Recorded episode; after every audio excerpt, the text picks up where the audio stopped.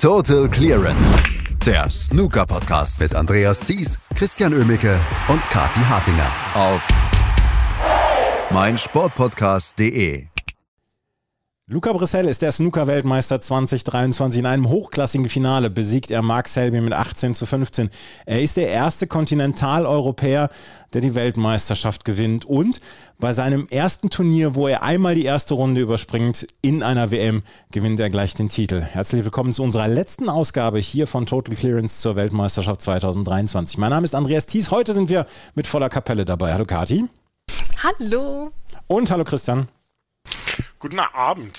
Ja, guten Abend, ja, wir nehmen um halb zwölf deutscher Zeit auf. Äh, haben wir uns gedacht, Mensch, zur Feier des Tages, da können wir dann auch nochmal einen Abend-Podcast aufnehmen. Ähm, Kati, hat das Finale alles gehalten, was es versprochen hat oder sogar noch mehr?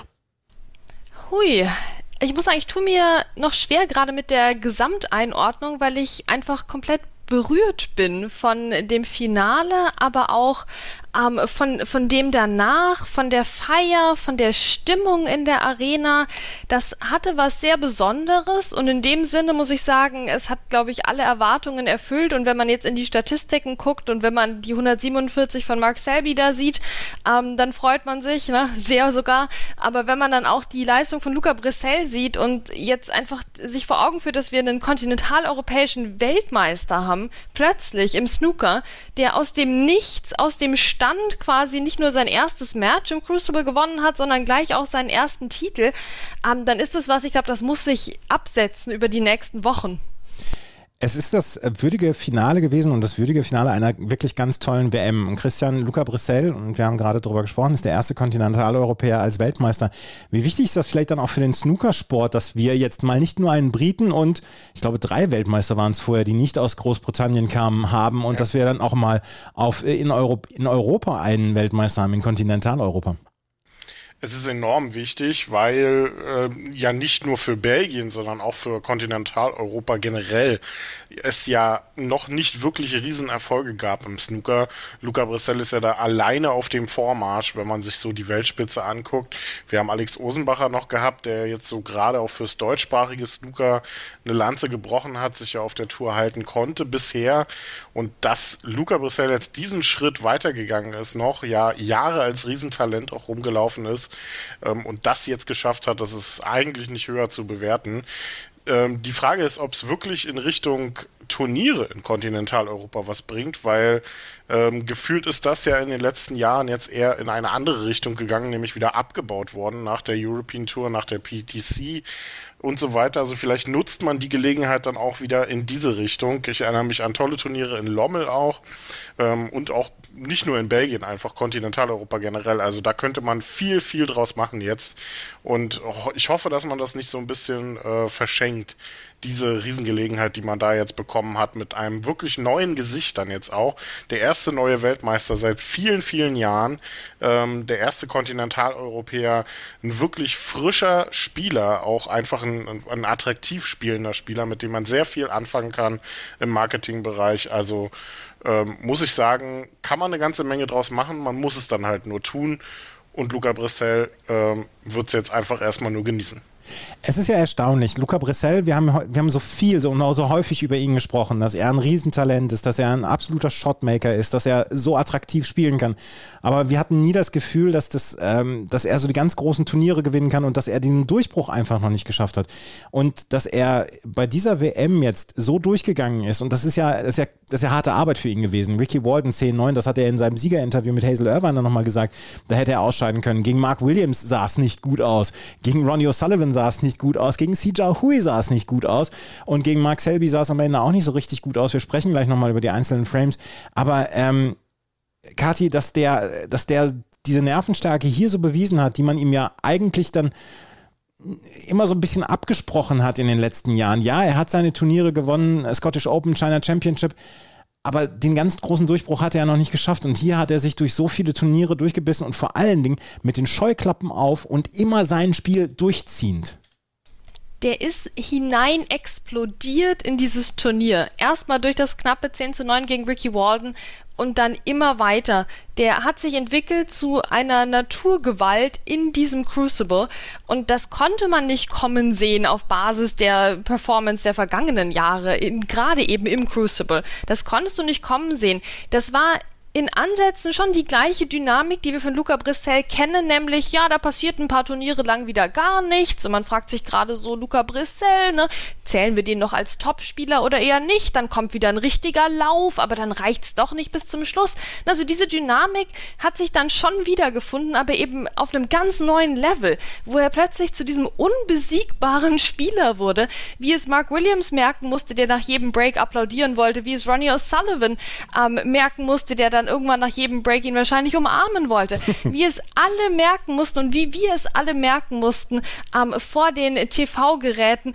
Also das war ein Luca Brissell, der dann streckenweise, wenn er seinen Lauf bekam, unschlagbar war. Und ich benutze dieses Wort wirklich nicht gerne, weil ja, nur weil jetzt jemand mal einen 80er-Break zusammenbekommen hat, heißt es das nicht, dass die Person unschlagbar ist. Aber das, das war unwiderstehlich und unschlagbar von Luca Brissell in Strecken über viele, viele Matches hinweg bei diesem Turnier und das verdient den allergrößten Respekt. Ja, und jetzt haben wir eben ihn als, als Weltmeister. Also ich muss das, glaube ich, noch viermal sagen, mindestens, bevor ich das so richtig verarbeitet habe, dass wir jetzt Luca Brissell haben und diese ganze kontinentaleuropäische Geschichte, ich finde es gut, dass das jetzt so ein bisschen aus dem Nichts kam, dass wir uns nicht so darauf vorbereiten konnten, weil das hat ja auch ein bisschen den Druck dann weggenommen von ihm. Na, da kamen wir jetzt ja erst in den letzten paar Tagen drauf, dass Moment, wir könnten jetzt hier ähm, einen, einen kontinentaleuropäischen Weltmeister haben. Aber dass wir den jetzt echt haben und ich meine, da lachen wir doch jetzt äh, alle davor Freude. Und gleichzeitig wundern wir uns, weil wir denken an Ding Junhui, ja, den, den Six Reds Weltmeister. Ja, und dass wir jetzt immer noch keinen chinesischen Weltmeister hatten, aber jetzt der Brissell Luca im Crucible steht und das Ding gewinnt, das ist doch unglaublich. Ich mag die äh, Vokabel der Briten bzw. Amerikaner unplayable. Ähm, die ist äh, unspielbar, ist halt im Deutschen sehr blöd übersetzt und sehr schräg übersetzt. Aber was du eben gesagt hast, unschlagbar, er war unplayable zwischendurch. Also es war so, dass man gedacht hat, ähm, ja, ihm kann im Moment, man musste ihn vom Tisch zurückzerren oder wegzerren, weil er einfach nicht loslässt. Und das sind die 70er, 80er Breaks gewesen, die waren aber unwiderstehlich. Und die waren einfach so, so stark gegen Ronnie O'Sullivan, äh, gegen, äh, Luca, gegen Mark Williams, gegen CJ Hui bei seiner Aufholjagd das war etwas, was einfach, einfach überragend war. Und Christian, ich musste bei dieser Weltmeisterschaft und jetzt bei Luca Brissell so ein bisschen äh, zurückdenken, habe hab so gedacht, an wen erinnert dich das, dieser, diese Art, diese WM zu gewinnen? Und da musste ich ganz zurückgehen bis 2005, als damals Sean Murphy die WM gewonnen hat. Der hat auch damals kaum überlegt und ist äh, zwischendurch auch damals unplayable gewesen. Und das, finde ich, ist so ein, so ein ganz guter Vergleich, wie die Weltmeisterschaft gelaufen ist. Der ist ja auch der, der jüngste Weltmeister seit äh, Sean Murphy. Ja. Also auch diese Parallele kann man ziehen zu dem Turnier von 2.5. Hätte ich auch noch gemacht, wenn du es nicht jetzt schon gesagt hättest, ähm, weil es mich uh. auch genau, genau daran äh, erinnert hat tatsächlich, an diesen Durchmarsch von ähm, Sean Murphy damals, wobei der noch ein, ein Tick souveräner war. Also Luca Brissells Durchmarsch war ja eher so ähm, zwei Schritte vorwärts, drei Schritte zurück und dann aber 18 Schritte vorwärts. Ähm, also mit vielen, vielen Hürden verbunden. Also ich weiß nicht, äh, Sean Murphy hat jetzt keine 11 Frames Rückstand aufholen müssen oder 11 Frames hintereinander gewonnen gegen CJOE damals. Aber vom Stil her und von dieser ähm, unglaublichen Stärke äh, sein, sein Spiel durchzuziehen, hat äh, mich Luca Brissell einfach überzeugt, weil ähm, das, was ähm, Mark Allen ja ähm, an Kampfgeist mitgebracht hat in diesem Turnier, ähm, war, hat Luca Brissell ja durchaus auch mitgebracht, auf andere Art und Weise. Aber Mark Selby hat gegen Mark Allen sein Spiel durchziehen können. Mark Allen hat es nicht geschafft, dem Spiel seinen Stempel aufzudrücken. Und, Mark, ähm, und im Finale hat Luca Brissell den Spieß umgedreht und hat Mark Selby sein Spiel aufgezwungen. Und das musst du in einem Finale gegen Endgegner Mark Selby erstmal machen. Ähm, und das äh, ist überragend gewesen von Luca Brissell. Vor allem diese eine Session heute früh, über die wir sicherlich gleich noch sprechen werden. Ähm, und er hat in jedem Match so eine Session eingebaut. Gegen ähm, Ricky Walden war es äh, die erste und dann Richtung Ende. Gegen Mark Williams war es immer mal wieder und dann kam diese Session gegen Ronnie O'Sullivan am Ende und die letzten zwei Sessions gegen CJ Hui, in dem er einfach nur atemberaubendes Snooker gespielt hat. Und ähm, wie er heute Vormittag agiert hat, nachdem er ja eigentlich auch noch mal eine Nacht hätte drüber schlafen können, um sich zu sagen, hey, es steht hier 9 zu 8, ich könnte tatsächlich Weltmeister werden. Ich kann das gewinnen. Mir fehlt nur noch die Hälfte der Frames, um das zu schaffen. Aber der hat anscheinend zu keinem Zeitpunkt so wirklich drüber nachgedacht. Und ich hatte das Gefühl, ich weiß nicht, wie es euch da ging, aber ich hatte das Gefühl, Luca Brissell hat erst gewusst, dass er im WM-Finale steht und dass er Chance hat, Weltmeister zu werden, in Frame 32. Das war der Moment, wo ich dachte, jetzt hat er geschnallt, was der hier eigentlich schaffen kann ich habe ich hab das schon vorher gedacht, aber ähm, er hat halt, was ich vorhin gesagt habe, dieses, das mit den Scheuklappen, dass er einfach, dass er einfach seinen Stiefel durchgespielt hat und gar nicht nach links und nach rechts geguckt hat, sondern immer seinen Stil durchgezogen hat. Und das war halt nicht der, dieser abwartende Stil und das war nicht der, ähm, seinen Gegner in, in Safeties zu verwickeln, sondern er ist immer volles Risiko gegangen. Und gegen CJ Huey hat es ähm, zwei Sessions lang nicht so ausgesehen, als ob das klappen würde. Und ab der dritten Session hat dann hat's dann geklappt. Und äh, gegen Mark Selby hat es dann die ersten oder die zweite und dritte Session vor allen Dingen geklappt oder die erste und dritte. Und ähm, ansonsten hat er sich aber durchgebissen und das fand ich, das fand ich so bemerkenswert. Und ähm, ja, Kathi, was sagst du dazu? Wann hat er es gemerkt, dass er im WM-Finale steht? Naja, also ich meine, so wie der jetzt angefangen hat zu weinen nachher, dann würde ich schon behaupten, dass sich da über die komplette Dauer des Finals was aufgebaut hat und aufgestaut hat, weil Luca Brissell ja normalerweise cool ist, ne, wie, wie noch wer. Ähm, deswegen erinnert er ja so ein bisschen auch an den jungen Mark Williams. Ne? Das, ähm, das wird ihm ja immer wieder auch unterstellt, jetzt hier auf die beste Art und Weise, dass er quasi der, der neue Erbe des Mark Williams äh, werden könnte, wobei natürlich Jackson Page da eigentlich ja vorgesehen war. Also das könnte jetzt Beef geben hier in der nächsten Generation. Aber so weit sind wir ja nicht. Jetzt schauen wir zurück auf die Leistung von Luca Brissell. Und ich meine, in den Frames, die jetzt Mark Selby am Schluss hintereinander weg gewonnen hat und den Bällen, die Luca da vergeben hat, da würde ich schon sagen, da waren die Nerven schon da, oder? Das war, das war schon die Angelegenheit mit der Trophäe, die da in der Arena stand, die ihn da doch ein bisschen beeindruckt hat. Und das ist ja nur zu verständlich. Ähm, und umso cooler, dass, dass Mark Selby es da geschafft hat, nochmal reinzukommen und das nochmal spannend zu gestalten. Ja, wir hatten ja zu Beginn der Abendsession durchaus auch das Gefühl, ja, vielleicht wird das ein sehr, sehr kurzer Abend. Daher kam ja auch dieser Plan, das heute noch aufzunehmen, ne, diese Podcast-Episode. Ähm, und Mark Selby hat das dann für alle vereitelt, aber im besten Sinne, denn er hat ja ähm, nochmal ein richtiges Match draus gemacht und da musste Luca Brissell am Schluss nochmal zeigen, dass er die Nerven hat. Und dann hat er sich dieses 51er Break zusammengeholt im, im 32. Frame, den Christian schon angesprochen hat. Und dann, ich meine, beendet er das Ganze mit einer 112, einfach mit einem Century Break und das passt so gut zu ihm. Und ich frage mich manchmal, ob Luca Brissell eigentlich ähm, so eine Art Weiterentwicklung ist von dem, was, was Judd Trump eigentlich mal machen wollte, nämlich dieses Naughty Snooker. Na, dieses äh, bedingungslos Offensive, ähm, womit Judd Trump nicht Weltmeister geworden ist. Ne? Judd Trump ist erst Weltmeister geworden, als er gelernt hatte, so ein kompletterer Spieler zu werden. Also Luca Brissell ist verdienter Weltmeister, aber für einen wahnsinnig kompletten Spieler halte ich ihn deswegen immer noch nicht. Ähm, das ist also sehr interessant, dass er mit seinem Stil, mit seinem reinen Offensivstil Spiel, obwohl natürlich teilweise sehr gute Safeties dabei waren jetzt im Finale, aber mit seinem eigentlich bedingungslos offensiven Stil er es geschafft hat, alle alle um, umzuhauen einfach. Egal, wer sich da in den Weg gestellt hat, Luca Brissell, dem war das wurscht eigentlich.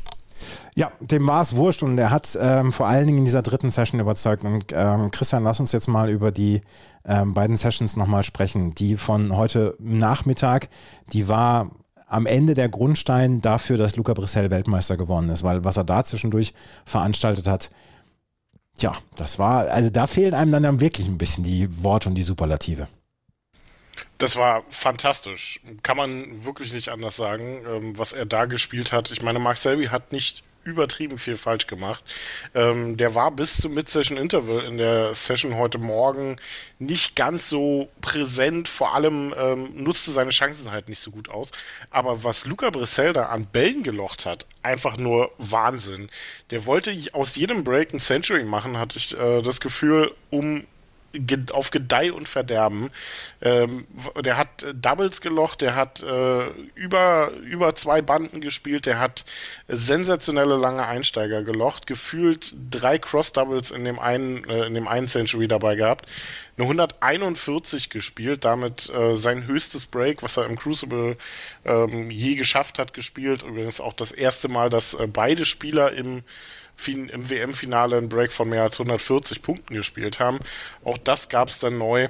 Also Luca Brissell zu dem Zeitpunkt fehlerfrei und auf, äh, auf und davon gezogen. Und dann hat Max Selby aber auch wieder zurückgeschlagen und das auch zum Ende der Session dann ähm, am Morgen schon so ein Tick, äh, so ein Stück weit auch wenn es dann ähm, mit 16 zu, was war es, 16, 10? 15, zwischen, 15-10, genau, und äh, dann ja mit 16-10, weil äh, Luca den ersten Frame am Abend ja dann auch holte, ähm, mit 15-10 relativ ähm, einseitig aussah. Ich habe zu dem Zeitpunkt immer noch das Gefühl gehabt, dass Max Selby nochmal zurückschlagen kann und noch was im Köcher hat.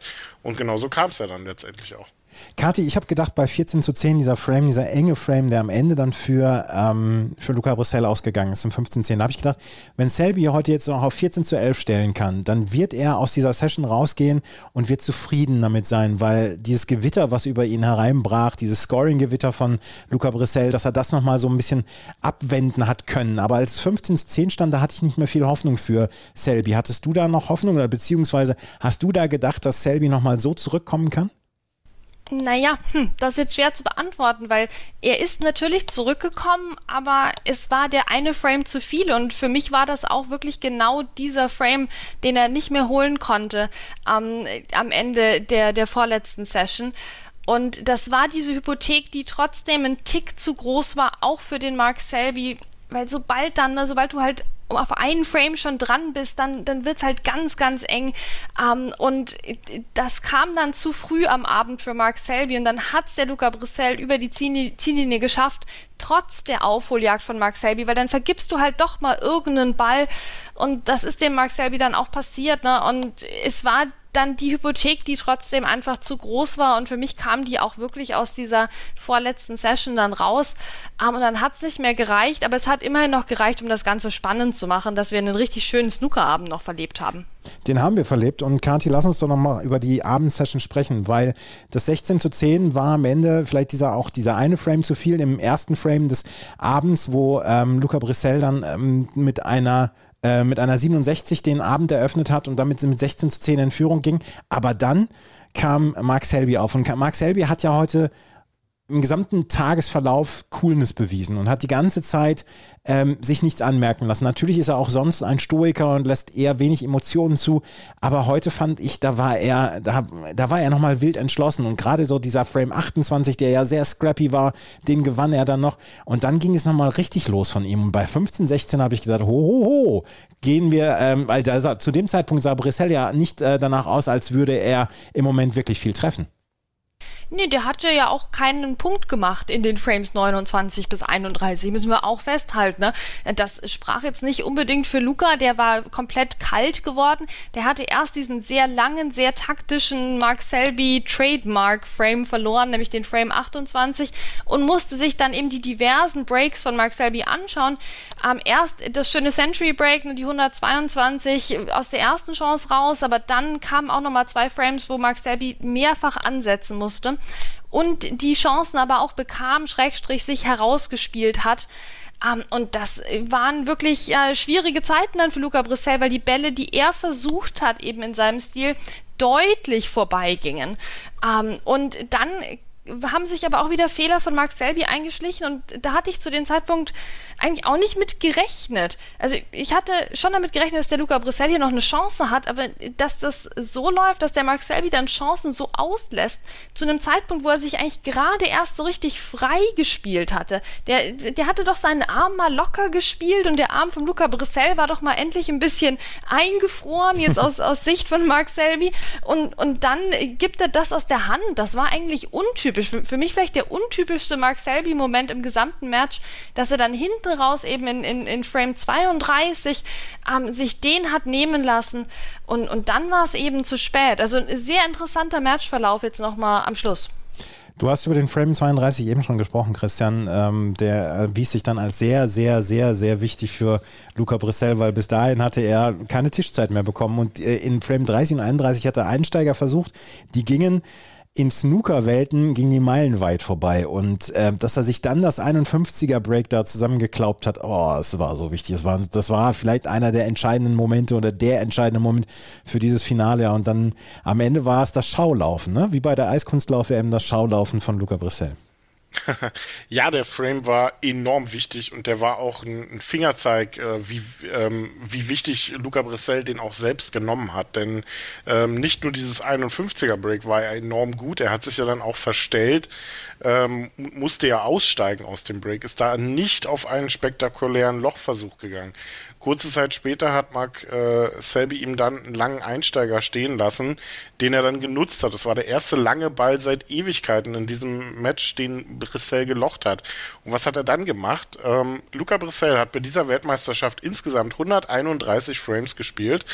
Im 130. hat er dann das erste Mal nicht auf Fortsetzung gespielt, sondern hat Safe gespielt, hatte ich das Gefühl. Mhm. Hat also zum ersten Mal eine taktische Entscheidung getroffen, nicht weiterzuspielen, sondern eine glänzende Safety gespielt, die dann auch Grundlage war, dass Max Selby ihm die nächste Chance hinstellte. Ähm, Max Selby äh, selbst lochte ja dann äh, äh, noch loch, lochte ja dann noch eine fantastische schwarze. Ähm, die war allerdings nicht in dem Frame, aber auf die würde ich auch gerne noch zu sprechen kommen. Dieser eine Ball an der Bande, könnt ihr euch an den erinnern? Mhm. Das war für oh, mich ja. für mich äh, der der Stoß des Finals. Ähm, also unabhängig vom äh, vom weiteren Ausgang. Und wie du das Schaulaufen gerade schon gesagt hast, ja, nachdem er den Frame dann in der Bank hatte, äh, Luca Brissell hatte man das Gefühl, okay, jetzt läuft es dann doch wieder in die richtige Richtung. Max Selby mit einem Safe-Fehler, auch untypischerweise eigentlich für ihn unter Druck, lässt, Max, äh, lässt Luca Brissell einen leichten Einsteiger und der zaubert da draus die 112. Und das war so ein schönes Break, weil der stand ja trotzdem unter Druck. Das musste der ja erstmal durchziehen zu dem Zeitpunkt. Mit äh, wirklich wenigen Kontakten auf kleinem Raum mit, mit sehr wenig Problemen beim Stellungsspiel. Also wirklich ein wunderbares Break, eine 112, die er da durchgezogen hat. Und äh, ja, man hatte das Gefühl, der kann da eigentlich zu dem Zeitpunkt nicht mehr verschießen. Wunderbares Ende und da ein wirklich richtig, richtig tolles Match, was riesen Spaß gemacht hat. Überhaupt wie diese gesamte Weltmeisterschaft und einen mehr als verdienten Weltmeister. Und das hätte ich vor zwei Wochen wirklich so nicht erwartet. Kati hat gesagt im Interview mit Hazel Irvine, er will jetzt monatelang feiern. Feiert er Hertha oder Mark Williams? Also ich möchte kurz darauf hinweisen, dass der Luca Brissell ja sich gemeldet, angemeldet für hat für die Vienna, Vienna ne? Snooker Open. Mhm. Ja, und äh, da bin ich ja auch am Wochenende. Das heißt, ich werde dann gerne aus erster Hand berichten, wie der Luca Brissell da so feiert, am und neben dem Tisch. Aber ich meine, nachdem der die ganze Zeit vorher schon gefeiert hat, vielleicht macht er jetzt echt das Gegenteil. Also, das würde ich ihm auch zutrauen. Vielleicht geht er dann in Wien in die Museen, mhm. hört sich mal so eine Oper an oder mhm. so. Also, wie gesagt, ich werde berichten. Ich bin da ganz offen, bin gespannt. Ähm, ich, ich glaube, ihm wird was einfallen, äh, dass, dass er das jetzt auch gebührend feiert. Aber ich meine, ganz ehrlich, also ich meine, der ist ja jetzt nicht Hossein Wafai vom Selbstbewusstsein her, der Luca Brissell, ne? Also jetzt auch keiner von den ganz schüchternen und ganz untertreibenden, aber er ist nicht Hossein Wafai. Also ich glaube nicht, dass er jetzt unmittelbar jetzt ne, vor ein paar Wochen schon mit diesem WM-Titel gerechnet hätte. Und jetzt ist er plötzlich da. Also ich glaube, da musst du auch erstmal lernen, mit umzugehen. Also hatten wir ja auch eben schon lange nicht mehr so einen erstmaligen Weltmeister. Ähm, noch dazu so einer gefühlt, ne, so, den man kennt. Also man sieht jetzt auch ganz viele andere Spieler, die, die schreiben, Mensch, den kenne ich seit ich zehn war, hat jetzt hier Jamie Clark gerade geschrieben. Also das ist jetzt eben mal nicht jemand aus diesem super elitären Superstar-Kreis, ähm, sondern eher jemand, den man schon mal, ja, in Gibraltar beim PTC hat man schon mal mit dem gequatscht ne, ein bisschen Zeit Zeit verbracht oder ne, also da, das sind so die Luca Brissell-Geschichten. Das ist jetzt nicht unbedingt, ah ja, damals bei den China Open, als er drei Medaillen bekommen hat oder so. Ne, das, also, das macht ihn ja auch sympathisch und, und nahbar und so. Und jetzt ähm, ist er plötzlich aber in einer ganz anderen Liga. Also das wird auf jeden Fall spannend, jetzt seine Zukunft auch weiter zu begleiten. Ich behaupte, er kommt nicht nach Wien. Nein, komm, also bitte. Nee. Also, das ist jetzt meine, meine Bold Prediction, dass wir ihn nicht in Wien sehen werden. Ja gut, also ich, auch das werde ich natürlich berichten. Im Moment schreiben hier noch alle fröhlich, dass er kommen wird. Ja. Ähm, ich ich würde es ihm jetzt nicht verübeln, wenn er stattdessen auf die Malediven fliegt. Bin ich ganz ehrlich, Andreas. Ich meine, der Typ ist gerade Weltmeister geworden. Aber ich fände es auch irgendwie cool, wenn er jetzt trotzdem auftaucht. Ja, ich, ich auch. Wir sehen's. Ja, Christian, dein Fazit für das Turnier. oh Gott. Ähm, Luca Brissell hat, äh, hat gewonnen, ne? Ist mhm. Weltmeister geworden. Mhm. Ist, äh, glaube ich, so das Fazit. Jetzt neue Nummer zwei der Weltrangliste.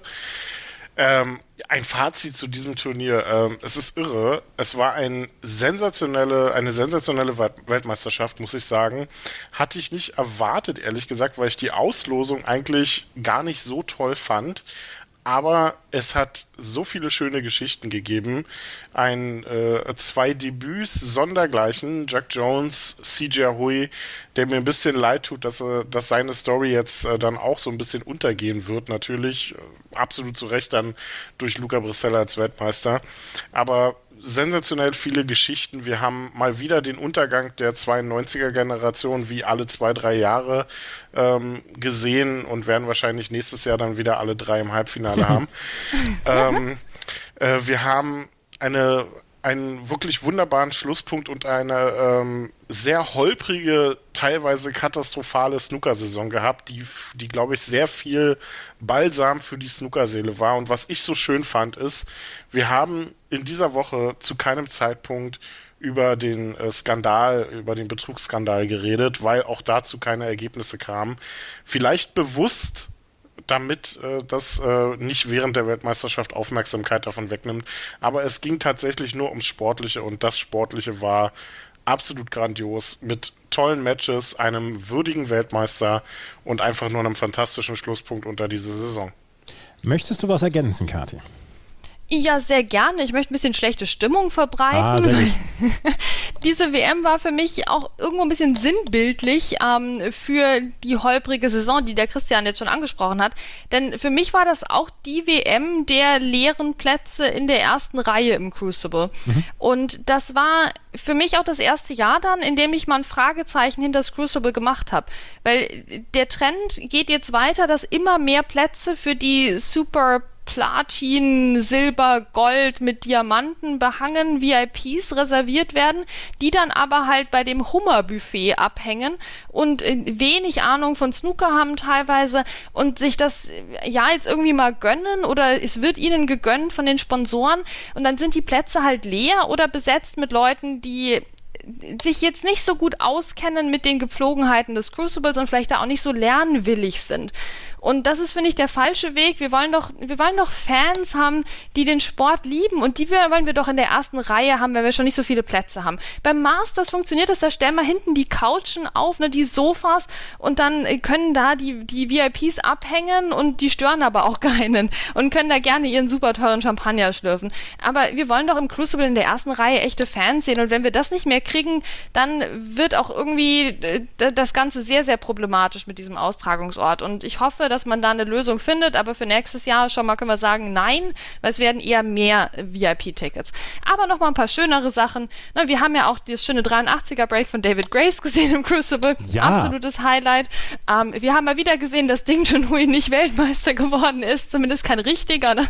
Ähm, und wir haben Brandon Moore verabschiedet mit, ich glaube, allem Glamour und Glitzer, den er sich äh, hätte wünschen können, inklusive 147er Break im Finale, was jetzt leider noch so die 246er Breaks von Neil Robertson und das eine von Ryan Day ein bisschen überschattet hat und das andere von, von Karen Wilson. Also scoring-mäßig war das ganz oben mit dabei.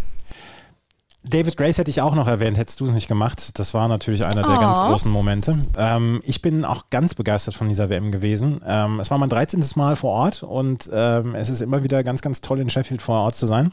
Und ähm, ich habe das sehr genossen dieses Jahr wieder und es ist eine, eine reine Freude gewesen, diese WM. Und nach der ersten Runde, wie wir noch alle gedacht haben, ja, äh, Kyron Wilson, der wird der neue Weltmeister werden. Und äh, zack, in der zweiten Runde war er Geschichte und zwar vom Tisch weggewischt worden von John Higgins ach, diese großartigen Geschichten, äh, die reißen einfach oder rissen einfach nicht ab. Und das war eine ganz, ganz, ganz große Geschichte, die wir dort erlebt haben mit dieser WM. Ich bin auch sehr, sehr, sehr glücklich mit dieser Weltmeisterschaft. Und am Ende mit Luca Brissell einen hochverdienten Sieger gehabt. Ähm, Ja, das war's mit unserer Berichterstattung hier von der Snooker WM 2023. Wir machen ein bisschen Pause, ähm, weil die WM, äh, weil die Saison ist ja auch, auch zu Ende. Wenn Total Clearance wiederkommt, dann ohne mich. Dann nur noch mit Christian und Kati. Und äh, ja, ich danke fürs Zuhören. Kati, äh, Christian, euch wünsche ich ganz, ganz viel Spaß mit diesem Podcast weiterhin. Ja, vielen Dank. Und äh, so einfach kommst du uns jetzt, glaube ich, hier aber nicht davon. Ähm, nope. Ich habe in der Zwischenzeit mal auch auf Aufnahme gedrückt. Ähm, ja, es hat uns auch sehr viel Spaß gemacht. Vielen Dank für deine Dienste, nicht nur bei meinsportpodcast.de, sondern auch generell einfach mit uns und äh, nicht nur auf Twitter oder wo auch immer, sondern hier im Podcast mit allem drum und dran, nicht nur der technischen Seite, sondern deinem Fachwissen, deinem Humor ähm, kannst du dich noch daran erinnern, als ein gewisser Sven dich abgeworben hat äh, oder angeworben hat angeworben auf Twitter ja. ähm, und gesagt hat, hey, wir machen mal einen Snooker-Podcast. Das ist die bescheuertste Idee aller Zeiten. Und guck an, wo wir jetzt sind, ne? Ja, zehn Jahre ist es ja, 2013 war es. Da war ich damals auch zu mhm. Es ist, äh, es ist echt lange her. Was, was war deine, deine beste Sendung? Also, wenn ich jetzt äh, plaudern müsste, ich glaube, die beste Sendung, die wir zusammen hatten, war, als wir mal auf die fünf schönsten Matches oder sowas ja. oder die fünf besten Matches, die wir gesehen haben, zurückgeblickt haben. Ähm, aber wir hatten so viele tolle, äh, tolle Podcasts und auch tolle Gäste. Ja, mir haben die Interviews immer ganz großen Spaß gemacht. Ähm, wenn ähm, Simon Lichtenberg da war, Lukas Kleckers da war, da war ähm, äh, zum Beispiel ja auch Marcel Eckert, hat mir auch immer großen Spaß gemacht. Und diese, die, gerade diese täglichen Geschichten, die fand ich immer super, dass wir einfach die Ergebnisse des letzten Tages einfach nochmal berichtet haben. Mir hat es immer großen Spaß gemacht und ich war immer sehr gerne dabei. Ja, und wir waren auch sehr, sehr gerne dabei, wobei ich ehrlicherweise sagen muss, Andreas, am Anfang hatte ich schon sehr viel Respekt davor, mit dir aufzunehmen, weil Mensch, der Andreas, ne, meine ganzen Sportfreunde, die aber keine Snooker-Fans sind, die, die kannten dich schon von anderen Podcasts und so. Und dann redet der Typ auch noch schneller als ich, ja, also da hatte ich wirklich, ja, da, da waren die Nerven, waren da, wie beim WM-Finale, als ich meine erste Aufnahme oh. dann mal mit dir hatte, aber seitdem haben wir uns, glaube ich, sehr gut eingespielt. Ähm, und mittlerweile mittlerweile weiß ich, das Einzige, was ich wirklich fürchten muss, sind die ganzen Film- und Musikanspielungen, von denen ich in den allermeisten Fällen keine Ahnung habe, weil ich das nicht gesehen oder gehört habe. Aber du halt mit deinem ganzen Fachwissen das noch verbindest. Aber auch hier bin ich meistens mit einem äh, Lächeln und Nicken gut durchgekommen, weil der Andreas schon weiß, wovon er redet. Ähm, und so waren das wirklich sehr schöne, dynamische Jahre mittlerweile.